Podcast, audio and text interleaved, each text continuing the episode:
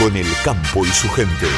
AM 1050, Radio Rural San Francisco.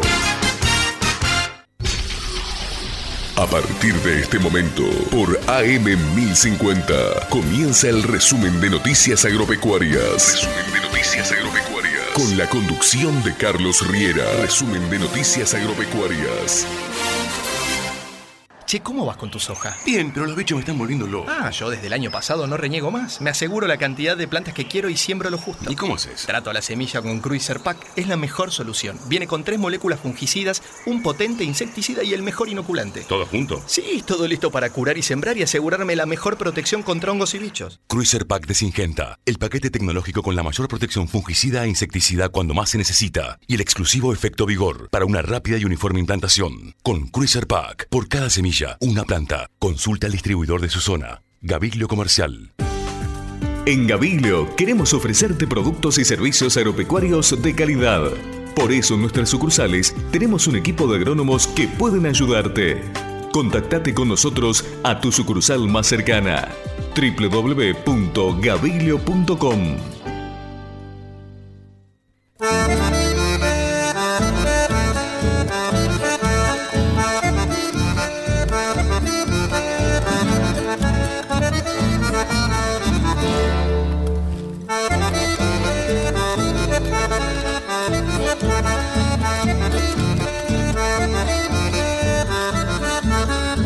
productores, eh, bienvenidos a este resumen de noticias agropecuarias.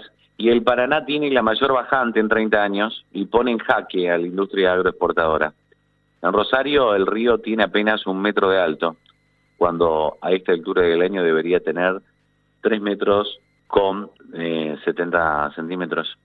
Y los buques salen con menos carga justo cuando están ingresando más camiones por la cosecha como si no faltaran problemas en la economía de Argentina, la mayor fábrica de dólares del país, que son las industrias, las industrias perdón, agroexportadoras, ubicadas a la vera del río Paraná, en el Gran Rosario, están viviendo una situación complicada por la bajante extraordinaria del río Paraná. Según un informe de la Bolsa de Comercio de Rosario, el déficit de lluvias que ocurrió en los últimos meses en el nordeste argentino y en el sur de Brasil y de Paraguay, además de secar las cataratas del Iguazú, afectó a las cuencas de los ríos Paraná, Paraguay y Uruguay. En el caso del Paraná, los registros de la Prefectura Naval Argentina muestran que en Rosario el río tiene apenas un metro de altura, cuando el promedio de esta época del año es 13,76 metros. La última vez que el río Paraná a la altura de Rosario estuvo por debajo del metro de altura fue el 10 de enero de 1989, hace más de 30 años atrás, remarcó la entidad rosarina. Es un cuello de botella, el problema es que bajo este panorama es inevitable que los buques salgan de las terminales agroexportadoras con menos carga para evitar encallar.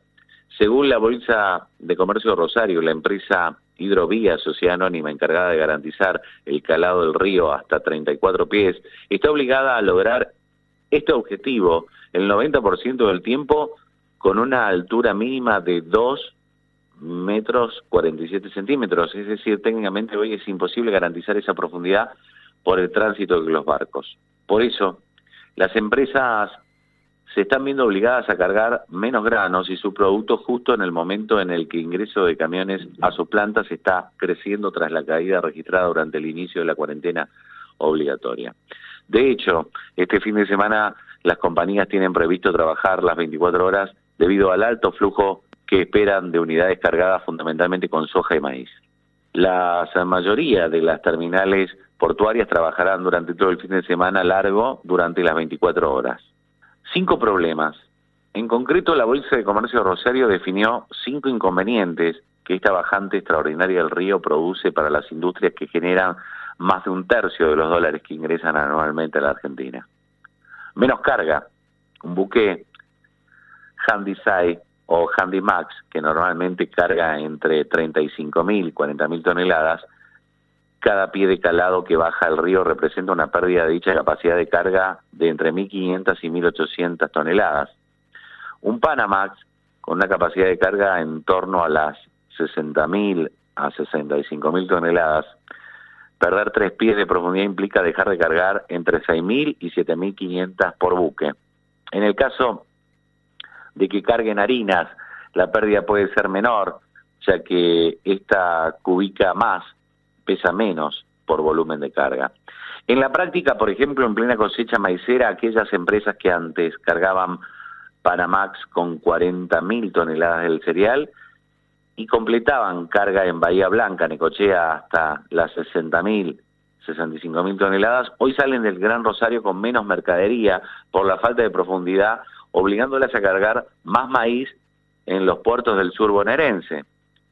Esto plantea problemas en logística porque hay menor disponibilidad de cereal en el sur de Buenos Aires y los costos de adquisición son más elevados. Otro de los problemas son las demoras. La bajante obliga a mayor prudencia de los pilotos y prácticos en las maniobras con los buques, en particular en los canales de acceso y pasos críticos que existe una posibilidad creciente que se registren varaduras en el río, lo cual puede afectar la óptica la óptima perdón, navegación en el sistema. Barcazas. Desde el Paraguay llega soja muy importante para las industrias agroexportadoras, que mezclan esos porotos con los producidos localmente para elevar los niveles de proteína. Con esta situación, el arribo de barcazas del país vecino se está demorando entre 10 y 15 días. En cuanto al aceite, es posible que en este contexto que las fábricas tienen suficiente stock de mercadería para morar tengan que demorar el ritmo de procesamiento para no saturar la capacidad de almacenaje de aceite, lo que por lógica demora también el ritmo de exportación de harina. Los embarques, otro de los problemas. Los previstos para abril y mayo podrían ralentizarse y generar problemas de saturación en la capacidad de almacenaje del grano. Dentro de los puertos, a su vez, podrían darse menos cupos para camiones para que ingresen con maíz al Gran Rosario. Las malas noticias, en este contexto el problema adicional es que se asoman indicadores que auguren una rápida recuperación del caudal del Paraná. Por el contrario, las estimaciones del Instituto Nacional de Agua muestran que al menos hasta el 21 de abril la altura del río sigue disminuyendo. En un informe adicional enfocado a las perspectivas agroclimáticas, la Bolsa Rosarina indica que el corto plazo no transmite solución en cuanto a lo meteorológico. Recién a partir de la segunda quincena de abril podrían comenzar el recorrido de un pulso húmedo que lentamente podría llevar hacia un régimen de mayor normalidad con fuertes lluvias en el sur de Brasil y también en Paraguay. Sin embargo, aun cuando eso efectivamente ocurriere, recién 20 a 30 días después se reflejaría con mayor caudal del río Paraná. Un gran problema, ¿no? El que se está viviendo porque no podemos sacar la cantidad de carga en los buques del Gran Rosario debido a esta baja considerable que tiene el río Paraná, tiene menos de un metro en algunas partes, cuando lo normal debería ser 3 metros con 76 centímetros para esta altura del año. Y obliga a los, a los buques cargar muchísimas menos toneladas y esto podría llegar a complicar el embarque y la entrada de los dólares que tan necesarios son a la República Argentina. Esperemos que las lluvias lleguen en Brasil y en Paraguay para que la situación del río pueda normalizarse. Nosotros continuamos. AGD, Aceitera General de esa Sociedad Anónima. Ya está en San Francisco en sus nuevas oficinas de Avenida Rosario de Santa Fe, 1788. Aceitera General de esa. Productos naturales que mejoran su calidad de vida. Consulte por condiciones para la nueva campaña de maíz y soja. Además, contamos con toda la línea de agroinsumos. Aceitera General de esa en San Francisco, Avenida Rosario de Santa Fe, 1788. Teléfono 035 64 15 57 32 29. Cada vez son más los que eligen tener un Pauni en su campo. Un asesoramiento personalizado, planes de financiación y el respaldo de un servicio técnico oficial Pauni Cumen. Alberto Morero e Hijos, SRL, concesionario oficial Pauni para San Francisco y la región. Lo esperamos en Avenida Rosario de Santa Fe, 2839. Teléfonos 03564 426 536 15 51 90 90. Alberto Morero e Hijos, SRL. Elija la seriedad de su próximo negocio. Camil Hacienda, cereales, planta de acopio en Saturnino María Las Peor, insumos, semillas, agroquímicos, fertilizantes, combustibles, seguros, salud y turismo. Comuníquese con los representantes comerciales de Camil, Julio Costamania al 03 564 15 56 20 31 y Alejandro Viñolo al 03 533 15 40 62 68. Camil, gestión profesional de negocios agropecuarios para defender su producción. Que las plagas, malezas y enfermedades no le ganen a tu cultivo.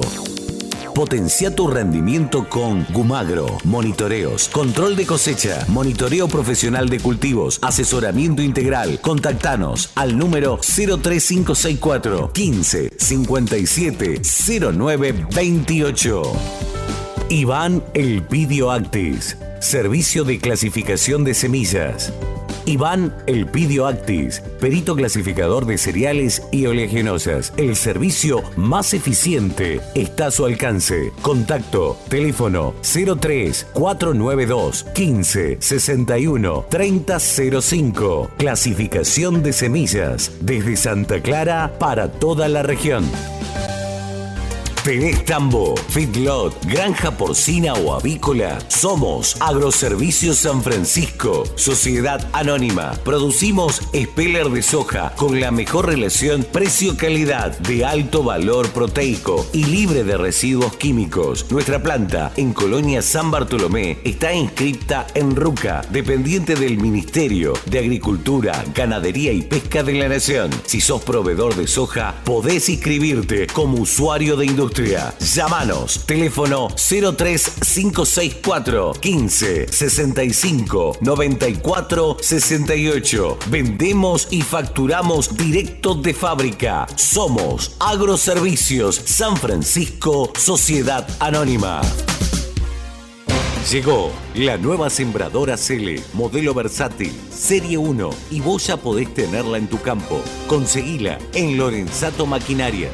Llámanos al 03564 66 62 24 y te asesoramos sobre las características de este novedoso lanzamiento de Cele. Lorenzato Maquinarias, un respaldo de confianza. Servicio postventa todos los días del año. Venta de repuestos y servicio técnico. www.lorenzatomaquinarias.com Oscar J. Perusia SRL, concesionario oficial Agrometal. Sembradoras TX Mega de simple y doble fertilización, mecánicas o neumáticas. Consulte planes especiales de financiación. En San Francisco, en Urquiza 1563. Teléfono 3564-580960. Oscar J. Perusia SRL, máquinas agrícolas, tractores y repuestos. No, no, no, otra vez a pata y la p... Tranquilo, desenchinchate. Sumate a la nueva tecnología de Solomon Otec para liberarte de las chinches de tu soja. Solomon Otec. Si es Bayer, es bueno. Peligro. Su uso incorrecto puede provocar daños a la salud y al ambiente. Lea atentamente la etiqueta. Deliar, Casa Central, Boulevard Roca 3103 San Francisco. Teléfono 03564 427 633 o consulte con su vendedor. Juan Ramírez Cereales. Acopio y corretaje de cereales. Reacondicionamiento y almacenamiento de cereales. Asesoramiento y servicios de mercados. Servicio de transporte y logística de cereales. Teléfono 03564 424 696. Celular 15 50 16 70. Planta de acopio. Ruta 10 y Aurelia, Santa Clara de Buenavista. Oficina comercial. Boulevard 9 de Julio 789. San Francisco, Córdoba. Compre Acron. tolvas, mixers, embolsadoras y extractoras Acron 0800 333 8300. Compre Acron.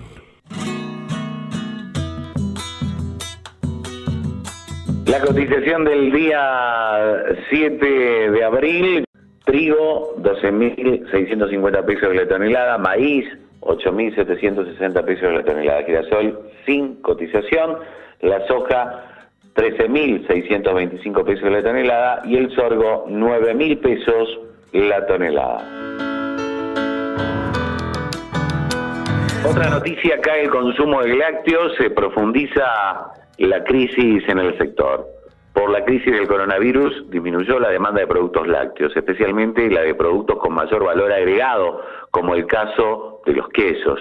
Los productores dijeron que algunas empresas les anunciaron que no les van a seguir retirando la leche, en tanto analistas destacaron que a nivel industrial las más afectadas son las pymes, que además tienen problemas para cancelar pagos porque no pueden descontar cheques. Acá hago una aclaración. Se necesitan 9 litros de leche para, para hacer un kilo de queso. ¿Sí? Eh, y en algunos quesos de pasta blanda menos cantidad de litros. A un promedio de 17 pesos el litro de leche me da 170 pesos y no pueden estar los quesos 800, 900 pesos el kilo en algunos casos. O sea, van a tener que replantearse también.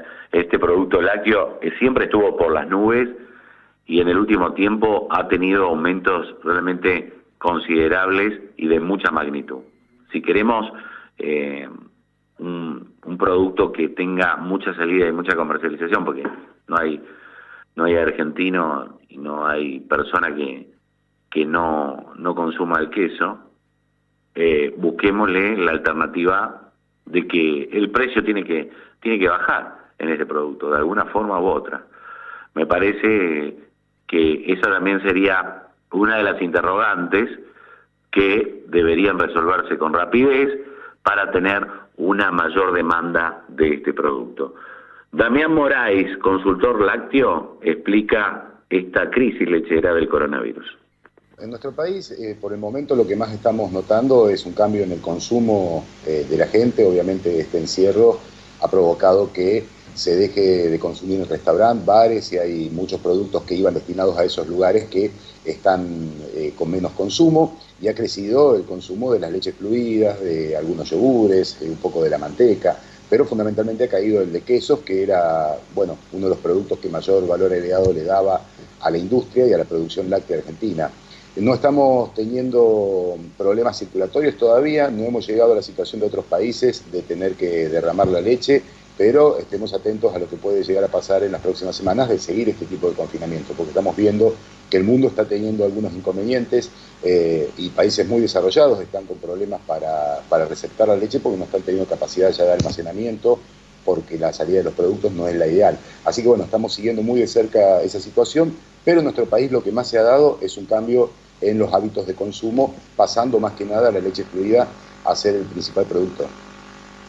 Damián, con respecto a lo que tiene que ver con el funcionamiento de las industrias, las pymes lácteas, que, este, ¿cómo están trabajando? Bueno, ahí viene otro inconveniente que tiene que ver más que nada con una cuestión económica general. Las pymes lácteas están teniendo serios problemas, eh, como están teniendo varias industrias de nuestro país, con el tema de los pagos, de los cheques, de las cobranzas, eh, hoy los supermercados están pagando a 30, 60 días, las pymes tenían cheques emitidos que han rebotado y no están teniendo por el momento una respuesta adecuada eh, de parte de las autoridades del Banco Central para ver cómo refinanciar esos movimientos de dinero. Así que bueno, estamos muy atentos a seguir esa situación porque se vienen complicaciones y algunas pymes directamente ya han anunciado su cierre ante la falta de clientes, especialmente aquellas que se dedican a hacer masa de mozzarella en la provincia de Buenos Aires, que tenían las pizzerías de la capital como sus grandes compradores, que hoy no están teniendo mercado directamente. Entonces han paralizado la producción, están desviando la leche a otras industrias y por el momento están cerrando a ver qué pasa, cuánto dura esta situación y cómo va a evolucionar. Y en el caso de las grandes industrias, ¿se ven afectadas por la situación? ¿Tienen eh, complicaciones con el abastecimiento de leche o con la comercialización de productos? Mira, eh, por ahora esos problemas no estamos teniendo. Nosotros tenemos una capacidad ociosa bastante grande en cuanto a lo que es, eh, en cuanto a lo que es eh, recepción de leche por parte de las industrias, salvo algún caso puntual de alguna empresa que trabajaba a un 80 o 90% y que con el crecimiento de la producción puede tener algún pequeño inconveniente si las industrias más pequeñas dejan de recibir leche, pero eso no está pasando. Tenemos industria, capacidad ociosa en industria con capacidad, con capacidad de absorber la leche que se produzca y eh, por ahora se están mandando a secar eh, leche. Lo que pasa es que esa leche todavía no tiene un mercado hacia adelante y ese es el gran problema. ¿Qué va a pasar con la leche en polvo cuando la empiecen a acumular, cuando no tengamos dónde, dónde venderla? Ahí puede estar el inconveniente hacia adelante. O sea que el problema viene por el lado de la cadena de pagos, ¿no? El problema tenemos, por un lado, la cadena de pago y por otro lado, el tema del mercado, porque el mercado está consumiendo productos de bajo valor agregado, de poca rentabilidad para la industria, y por otro lado, cómo se va a financiar el sostenimiento de quesos, por ejemplo, que tengan que guardarse en cámaras o de leche en polvo que tenga que acumularse en almacenamientos y no tengamos cómo mover esos productos por los próximos meses. Ahí puede venir el problema más grave de continuar esta situación. Con Full, cuando proteges tu cultivo, proteges tu inversión, porque es el 2,4-D Amina, con los mejores beneficios y la mejor relación de costo por hectárea. Además, es no volátil, con alta compatibilidad con otros productos en mezclas de tanque y su aplicación está permitida durante todo el año en todo el país. Nufarm, más cerca del campo, más conectados con vos. MD2, Agronegocios, Sociedad Anónima. Venta de insumos fitosanitarios, venta de agroquímicos y semillas. Más de 37 años de trayectoria, brindando al productor la línea más completa en agroquímicos, alfalfas y un asesoramiento completo, llegando a conseguir el cliente líneas de financiación acorde a cada necesidad. MD2 Agronegocios Sociedad Anónima. Oficinas centrales. Calle 50, número 90, 2338. Frontera, Santa Fe. Teléfono 03564 429 307. Planta de acopio en Parque Industrial San Francisco. Teléfono 03564 15 56 6709. Víctor J. Fasolis. Grupos electrógenos. Fabricación Venta, reparación y servicio técnico todos los días. Para su tambo, explotación ganadera, agrícola, industrial o comercial. Recuerde, se acercan las altas temperaturas y usted tiene que estar preparado. Consulte para adquirir su equipo nuevo o usado. También alquiler de equipos. Víctor J. Fasolis. Grupos electrógenos. Balnearia. Teléfono 03 563 15 66 83 68. www.fasolisgruposelectrógenos.com. Garantía de un servicio de excelencia.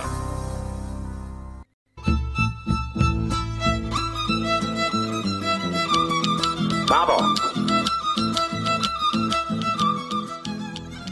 Como es costumbre, un verdadero placer tener un columnista de este calibre, un tipo tan capacitado y además eh, un gran amigo de la vida, alguien que también hizo docencia en mi persona y siempre lo recuerdo con mucho cariño porque creo que hemos aprendido muchísimo en sus clases allí en el viejo IPEA número 14. Mi amigo, el agrónomo Carlos Arenzati, qué presentación, pero lo merece, usted lo merece. Qué lindo recuerdo, Carlín, buenos días. ¿Cómo te va? Qué lindo recuerdo, ¿eh? Esa época. Buenos días y sí, mejor mejor eh, buscar en el baúl de los lindos recuerdos. porque ya tenemos demasiadas desgracias por estos días con el COVID-19, así que busquemos el positivismo. Y no sé si está saltando, por supuesto, la bajante del río Paraná está preocupando muchísimo. Qué tremendo, sí, no, no, eso es muy preocupante, Carlín porque eh, realmente es una bajante histórica. Hacía 30 años que no teníamos esta, esta situación, justo en un momento en que están entrando muchísimos camiones eh, ahí a Gran, eh, Gran Rosario, y es, es un verdadero problema, bajó tremendamente, está a un metro prácticamente, cuando tendría que estar casi 3 metros 80 de la altura del río, y eso dificulta notablemente la entrada de los buques, eh, dificulta muchísimo el llenado de, los mismos, se está reduciendo en un porcentaje muy importante, no se puede llegar a llenar porque se puede quedar eh, los buques ahí encalados. O sea, realmente la situación es compleja y las perspectivas, lamentablemente, según estimaciones, dicen que va a seguir esto esta bajante hasta el 21 de abril aproximadamente. Exactamente. hasta que no lleguen las lluvias en Brasil y Paraguay. Claro, claro, justamente. E, ese es el tema por el cual ha bajado. Y me acordé muchísimo de vos, y ahí porque vos me en una columna... justamente gente ayer de amiga de Rosario de que la empresa que, está encargada de, garantizar el, calado del río, sí. eh, hasta lo tienen que mantener en 34 pies. Eh, esta empresa se dedica a ese calado pero lo puede hacer con una altura mínima, Carlín, de 2 metros 50 prácticamente. Y hoy tenemos estamos hablando de un metro y que puede llegar a bajar inclusive la altura del río. Sí. Muy preocupante la situación y me acordé también muchísimo de vos porque lo habías dicho en una de tus columnas hace tiempo atrás. También eh, esto está prohibiendo la entrada de las barcazas que vienen de Paraguay con soja que se mezcla en el mercado para la elaboración de harina y aceite porque siempre vos decías que nosotros tenemos el problema de la proteína en nuestro grano de soja, ¿no? Correcto, correcto. Eh, justamente eso lo, hablábamos creo que hace dos, dos o tres meses atrás, eh, en aquel momento estaba prácticamente en dos metros, hablábamos de caudal del río, hoy estamos en uno y puede llegar a bajar, a bajar esa, esa altura, o sea que realmente es un tema, a mente de la pandemia que tenemos, esta situación que, que es preocupante. Carlín, dentro de otros temas, eh, siguiendo con algunas cuestiones, también lo habíamos comentado, ¿te acordás? En, creo que en el micro anterior, del problema de la soja, que hoy se han hecho ya otros medios eh, del ámbito rural, el tema de la presencia de granos verdes, en que habíamos comentado que nosotros... ¿Tenemos mucha cantidad de granos verdes? Eh, sí, sí, sí. Las primeras muestras que se están analizando eh, fueron, digamos, con un alto porcentaje de granos verdes, que dentro de la calidad eh, comercial de la soja, indudablemente eso eh, significa descuento en las mercaderías, porque hay una tolerancia del 5% y las muestras están presentando, las primeras muestras eh, están presentando valores del 15, 20% ah, de granos verdes. Pero muy elevado. eso significa un descuento importante, Carlín. Pero muy elevado el porcentaje. Sí, esos son las primeras, son los ciclos cortos, las primeras ah, muestras de algunas variedades, que bueno, es una eh, es un, combo de situaciones, ciclos cortos, la presencia de chinche verde, eh, digamos la fertilización, el estrés hídrico o calórico eh, también pueden afectar la presencia de granos verdes, lo cual eso ahora estamos observando ya en el avance de la cosecha que va disminuyendo notablemente esos porcentajes. Esas fueron las primeras muestras eh, inicialmente, ahora 15, 20, días atrás. Hoy ya las muestras presentan eh, un porcentaje casi normal, yo te estoy diciendo eh, normal hasta un 5%, están teniendo ahora 7, 8% y vemos ya una disminución en ese porcentaje que yo creo que ya en la semana entrante las hojas que ya van a ser analizadas prácticamente no van a tener la presencia de granos verdes, que recordamos a la audiencia, esto significa un trastorno importante, fundamentalmente en la industria aceitera, porque los granos verdes eh, tienen un exceso de clorofila y ese exceso de clorofila se traduce en un cambio de color en el aceite, eh, lo cual eso significa gastos importantes en la industria aceitera. Así que, bueno, esperemos que con el avance de la cosecha, que viene por lo pronto muy bien, el clima está acompañando, eh, los rendimientos son interesantes, así que yo creo que va a ir mejorando notablemente.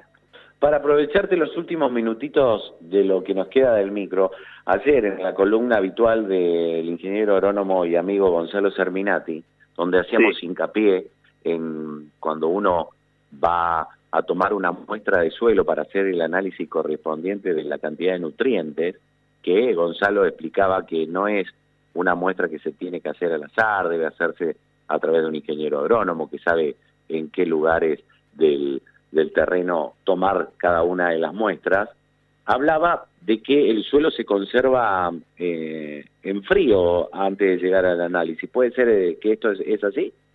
Sí, sí, es tal cual.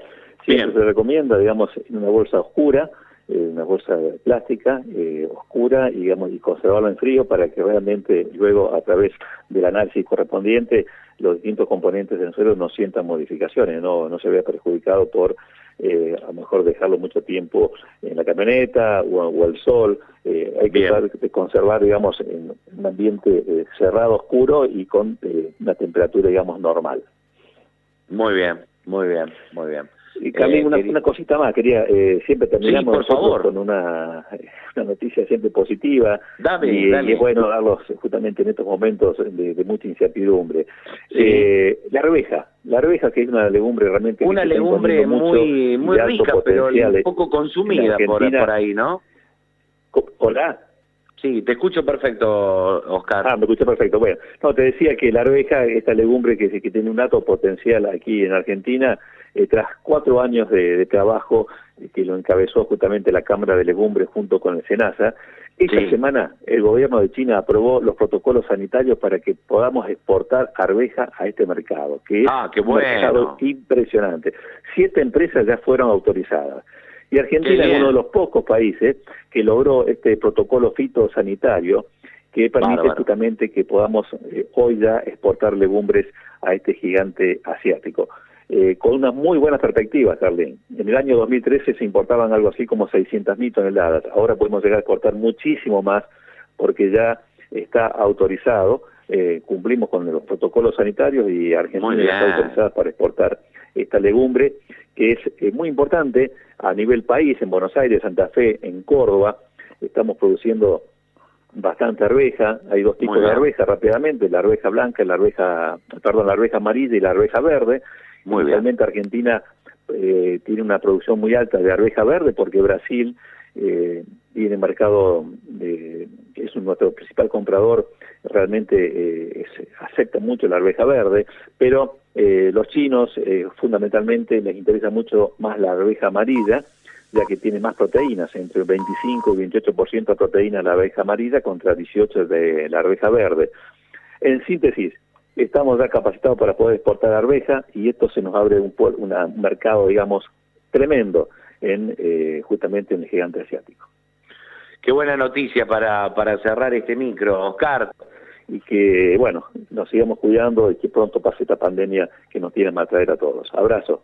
Aprovechamos para cerrar esta edición del resumen de noticias agropecuarias. Nos reencontramos en la próxima entrega con la información precisa del sector agropecuario. Gracias.